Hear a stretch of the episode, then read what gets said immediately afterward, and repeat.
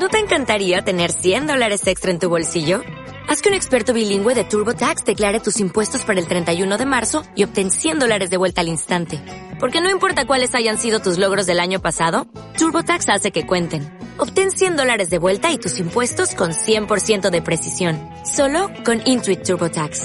Debes declarar para el 31 de marzo. Crédito solo aplicable al costo de la presentación federal con TurboTax Full Service. Oferta sujeta a cambios o cancelación en cualquier momento.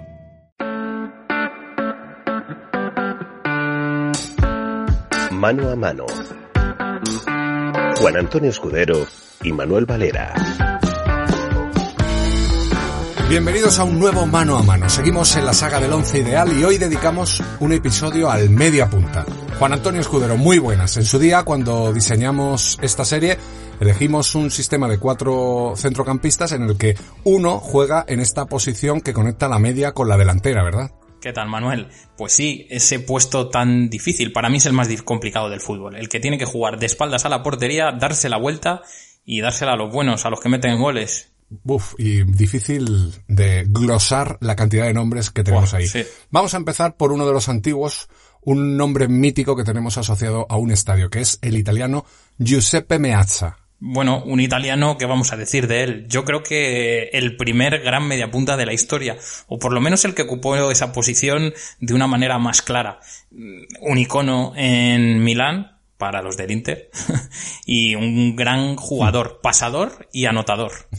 Y con Italia, con la que ganó los mundiales del 34 y del 38. Pero si decimos media punta, pues prácticamente hay que nacionalizarse así de entrada brasileño, ¿verdad? Sí. Fíjate, vamos, vamos a ir diciendo nombres y algún comentario de cada uno de ellos que merecería pues, pues una serie cada, cada uno de estos nombres. Ciciño. Pues, Ciciño, pues igual, ¿no? Un poco el primer, yo creo que diría el, el gran brasileño que salta a la fama al extranjero. Eh, llamaba mucho la atención, sobre todo esa capacidad que tenía para girarse. Yo lo he visto en algunos vídeos y a mí eso me ha asombrado. Bueno, es que decían que antes de Pelé, este era el mejor, o considerado mejor jugador del mundo. Fíjate, hasta, hasta ese punto. Sí. Seguimos. Rivelino. Pues otro brasileño este era un poco diferente estéticamente, era un jugador también muy elegante y también tenía ese, ese dribbling brasileño, esa samba. Es que, Manuel, todos estos brasileños son jugadores un poco parecidos, todos vienen de una misma escuela, que es la escuela de la calle, y se nota mucho, pero es que estos eran los buenos, los que llevaban el 10. ¿eh? Claro, este además tenía un disparo terrible, que luego hereda Roberto Carlos. Bueno, estuvo en el Brasil del 70, eh, estuvo en el 74 y en el 78. Ahí no ganó, pero, pero estuvo, estuvo. Zico. Vamos al Brasil de los 80 jugaron, eh, bueno, le llamaban el Pelé Blanco, con esto yo creo que ya está todo dicho. Y además de Zico, en ese Mundial del 82 de España, tenemos que citar al capitán de esa Brasil del 82, que era Sócrates. Tenía un tobillo exquisito este hombre. Pues yo no sé con cuál de los dos me quedaría, Manuel. Es que Zico era más pequeñito, más elegante, pero Sócrates con esa imagen que tenía poderoso, de fuerte, eh, llamaba mucho la atención. Los dos tenían una calidad inmensa. Hmm. Quizá Zico fuera un poco menos físico y por lo tanto se asemejara más a ese 10 pequeñito, ese 10 ratón que lo era y tenía mucha capacidad de goles. ¿eh? Zico es que metía muchos goles, era, es que era muy bueno Manuel. Sí, pero es que no se nos acaban los nombres en este puesto y en Brasil. Fíjate, Yalmiña, pues no sé, que este hombre, yo creo que mm, de esto que tú estás hablando de los brasileños de los 50, de los 60, de los 70, que de alguna manera todos estos se reencarnan en la década de los 90 en Yalmiña, ¿no? Sí, yo de Yalmiña tengo la imagen grabada de aquel regate que, que le hace a Hierro en Riazor, aquel elevándola por detrás, hmm. una cosa de, de locos. Hmm. Y no sé, yo tengo muy buenos recuerdos de él, también malos, porque era un poco personaje. Recuerdo aquí el cabezazo que le da Irureta. O sea que era un tipo bastante, bastante peculiar. Y sin salir de allí, de Coruña, Manuel, eh, yo recuerdo a otro grandísimo brasileño que luego hizo carrera en el Barcelona, Rivaldo. Sí, por supuesto. Bueno, eh, hizo carrera en el Barcelona, es que sostuvo al Barcelona. Yo creo que hubo un momento, llegó un momento en el que en el Barcelona todo se caía, un poco como lo que está ocurriendo hasta ahora, pero encontraron a Rivaldo, lo ficharon de aquella manera corriendo a última hora eh, con el disgusto del Deportivo. Pues que Rivaldo lo tenía todo, jugaba, tiraba, ocupaba una franja de terreno enorme, se acercaba al área, todos los caminos llevaban a Rivaldo. Sí, era muy bueno. Yo tengo la imagen grabada de aquel gol de chilena que hace que el Barça quede cuarto. Fíjate qué lejos nos queda eso, ¿verdad? Pues sí, que el gol hace que el Barça quede cuarto y juegue la Champions al año siguiente. Mm, mira, y otro brasileño que juega en esta posición y que, del que puedo decir que es uno de los jugadores más dotados para el fútbol que yo he visto, que es Ronaldinho. Millones de exhibiciones tenemos de él. Calidad tenía para dar y tomar. Era un tipo que disfrutaba con el balón. O sea, disfrutaba teniendo el balón. Lo demás le interesaba bastante poco. Yo creo que tácticamente era bastante indisciplinado, no tenía una posición fija en el campo, pero claro, cuando había que jugar, cuando el partido era importante, cuando necesitaban algo, ahí estaba Ronaldinho. Y por destacar, Manuel, rápidamente, recuerdo su debut en el Barça, un golazo al Sevilla espectacular, y también recuerdo otro muy bueno al Chelsea en Stamford Bridge, bueno, un balón en el área que tiene a Terry delante, que lo marea haciéndole 400 amagos y al final, bueno, de puntera le mete gol a Peter Cech haciendo que el Barça pues pasara a eliminatoria. Sí, desde luego Ronaldinho la impresión que daba que si se hubiera, si se hubiera dedicado a jugar al fútbol en serio, este tío no lo para nadie. Sí. Pero no solo de brasileños vive el 10 o el media punta. Vamos, antes de llegar a los mejores, o los que podemos considerar en el once ideal, vamos a hacer un repaso por otras nacionalidades en este puesto. Larbi Ben Barek. Este era un marroquí que jugó en el Atlético de Madrid y, lo cito porque de él decía Luis Aragonés que este hombre era el más dotado para jugar al fútbol que él había visto. La perla negra. Sí, tenía, tenía mucha calidad. Era un jugador, pues eso, que venía de un fútbol un poco como desconocido, pero muy labrado en la calle. Y bueno, calidad le sobraba. Fíjate, Manuel, a mí, por compararle y decir otro nombre, eh, yo le comparo un poco estilo o el tipo de jugador con Mágico González. Un jugador del Cádiz que, que, tenía una calidad que, asustaba.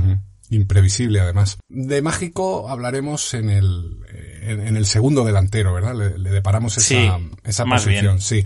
Aquí podemos seguir hablando de Enzo Francescoli, del uruguayo. Mm, decían de él el príncipe, le llamaban. Era clásico, elegante. Bueno, este hombre es el ídolo de Zidane jugando al fútbol. Con eso está todo dicho. Sí, era elegante sobre todo, ¿verdad? Mm. Yo ahora sí, lo que recuerdo más de Francescoli era esa elegancia. Aunque si hablamos de elegancia, ya tenemos que mm, dar un salto y yo hablaría de Platini si un jugador elegante a lo largo de la historia del fútbol en esa posición, ha sido el francés. Manuel no era rápido, no era peleón, no era a lo mejor muchas cosas, tenía muchos defectos. Mm. Pero es que con el balón en los pies era tremendo esa capacidad de último pase. Sí, un gran regate, gran tirador de faltas además, que nos lo digan a nosotros. Mira, otro nombre, Futre. Hace unos días escuché a Maldini, a Julio Maldonado, considera a Futre el jugador o la estrella de fútbol más destacada que ha pasado nunca por el Atlético de Madrid.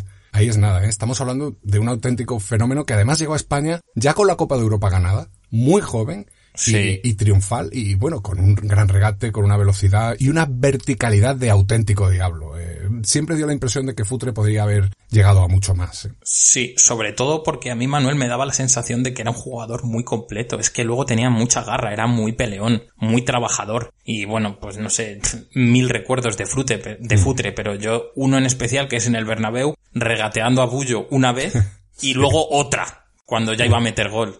Prácticamente riéndose de él. Sí, sí.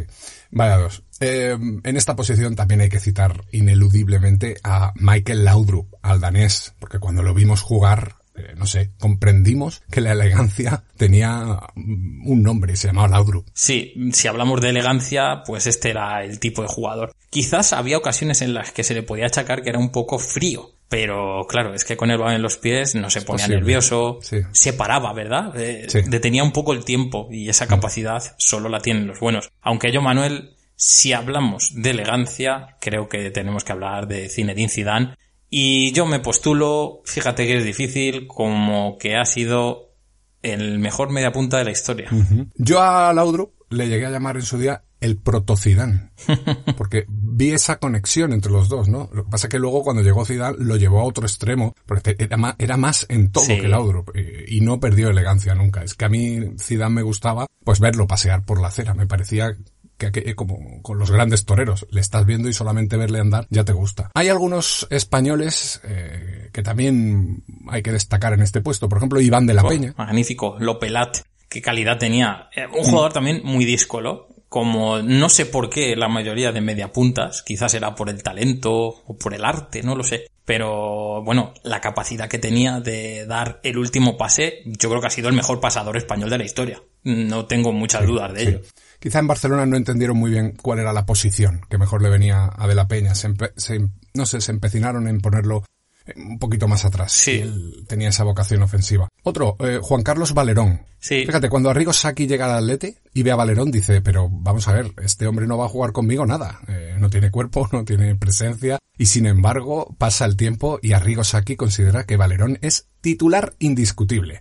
Eh, acaba poniéndolos siempre. No sé, yo creo que Valerón ya era un jugón de los que luego juntó Luis Aragonés, pero que nació prematuramente. Sí, bueno, ya en el Mallorca hizo, hizo diabluras. Era muy bueno. De ahí al Atleti, donde, bueno, yo creo que no cuajó del todo. Y en el Depor fue donde desarrolló su carrera. Y bueno, para mí fue uno de los soportes de aquel Depor que, bueno, que asustaba por Europa. Era muy bueno, Manuel. Es que era muy fino. Bueno, ese estilo canario de jugador, muy bueno. Era muy bueno. Sí, sí. Sí, recuerda un poco a Silva también, ¿no? Sí. En otro, en otro plano. Sí. En esta posición también hay que citar a Guti. Guti hizo de todo y todo lo hizo bien porque jugó de delantero, jugó de media Sí. punta, jugó de organizador, jugó de extremo. Le faltó que confiaran en él, no sé, una mejor relación con los entrenadores, no lo sé, o, o- defender más, que no le gustaba, pero desde luego, menos mal que nos dio tiempo a ver a Guti, porque yo tengo la sensación de que en el fútbol de hoy, que exige que estés defendiendo y atacando todo el tiempo, no sé si los jugadores como Guti están en peligro de extinción. Puede ser. Yo creo que Manuel eh, Guti vivió bajo la sombra de Raúl y eso le Sí. perjudicó un poco. Pero yo lo digo abiertamente, calidad tenía muchísimo más que Raúl. Lo que pasa que también tenía muchos defectos y en el Bernabéu un jugador tan exigido o más que Raúl, mm, criticado o más, pero es cierto que las cosas que se le han visto hacer al 14 del Madrid pocas veces han visto en el Bernabéu, ¿eh? Sí, sí. Fíjate, luego lo hemos visto de entrenador, o lo estamos conociendo ahora como entrenador, y yo tengo la sensación de que Guti entrenador, Gutiérrez, exigiría a Guti, el jugador, tanto como los entrenadores le exigieron en su, en su día. No creo que él fuera muy condescendiente consigo mismo. Tengo esa sensación. Sí, él mismo lo ha dicho. Bueno, pero estamos hablando de mm, la media punta, de la camiseta del 10. Aquí ya mm, llegamos al problema fundamental de esta saga del once ideal, porque evidentemente hay nombres que son los mejores de la historia y que precisan de un hueco o que exigen su posición. Hablamos de Di Stéfano, hablamos de Cruyff, hablamos de Pelé, de Maradona. Di Stéfano quizá tiene una vocación más de delantero, aunque en realidad podría jugar de lo que quisiera. A Cruyff no sabes dónde ponerlos y de extremo, metiéndose dentro, no lo sabemos. Pero indiscutiblemente el 10 es de Pelé y el 10 es de Maradona. Ya cada día podemos discutir si es el mejor uno por la mañana u otro por la tarde. Yo tengo una debilidad personal con Maradona. Pero creo que esto lo que demuestra es que la saga del once ideal aquí se desborda y se nos va de las manos. Sí, pues yo, Manuel, hay una cosa que quiero decir y que tú dices mucho, y es que hay jugadores que deberían ser canonizados. Y creo que estos cuatro, pues ese son el ejemplo. Di Stefano, Cruz, Pelé y Maradona están por encima de los demás. Si yo considero a Zidane el mejor media punta para nuestro once ideal, es porque Zidane, Cruyff, Pelé y Maradona están en otro equipo. En otro equipo que es inalcanzable para el resto de los mortales. Yo personalmente también me quedo con Maradona como el mejor 10 de estos cuatro, porque creo que es el que reúne las condiciones de 10 auténticas, puras y duras. Pelé quizás era un pelín más delantero, Di Stefano, como tú decías, un jugador más completo, y Cruyff era un jugador que en banda se sentía muy cómodo. Con lo cual, si tenemos que hablar de 10, yo creo que Maradona reunía todas, todas las condiciones. Bueno, pues esta discusión no, afortunadamente no va a tener nunca final, con lo cual podríamos estar grabando manos a mano todos los días y cada día probablemente tendríamos una discusión y una eh, solución o, un- o una conclusión distinta. Hemos repasado los nombres más ilustres de la media punta, de uno de los puestos además más atractivos para el espectador, esa vocación de ataque, de darse la vuelta, de conectar, de tirar. No sé, me- hoy no me quiero quedar con ninguno. Maradona para mí es especial, pero vaya, vaya nombres que han salido hoy, ¿eh, Juan? Increíble, ha sido un mano a mano para la historia, Manuel. Bueno, nos queda ya el segundo delantero, el delantero, el 9 y el entrenador. Eh, lo mejor de la saga para mí. Hasta pronto. Hasta ahora, Manuel. Mano a mano. Juan Antonio Escudero y Manuel Valera.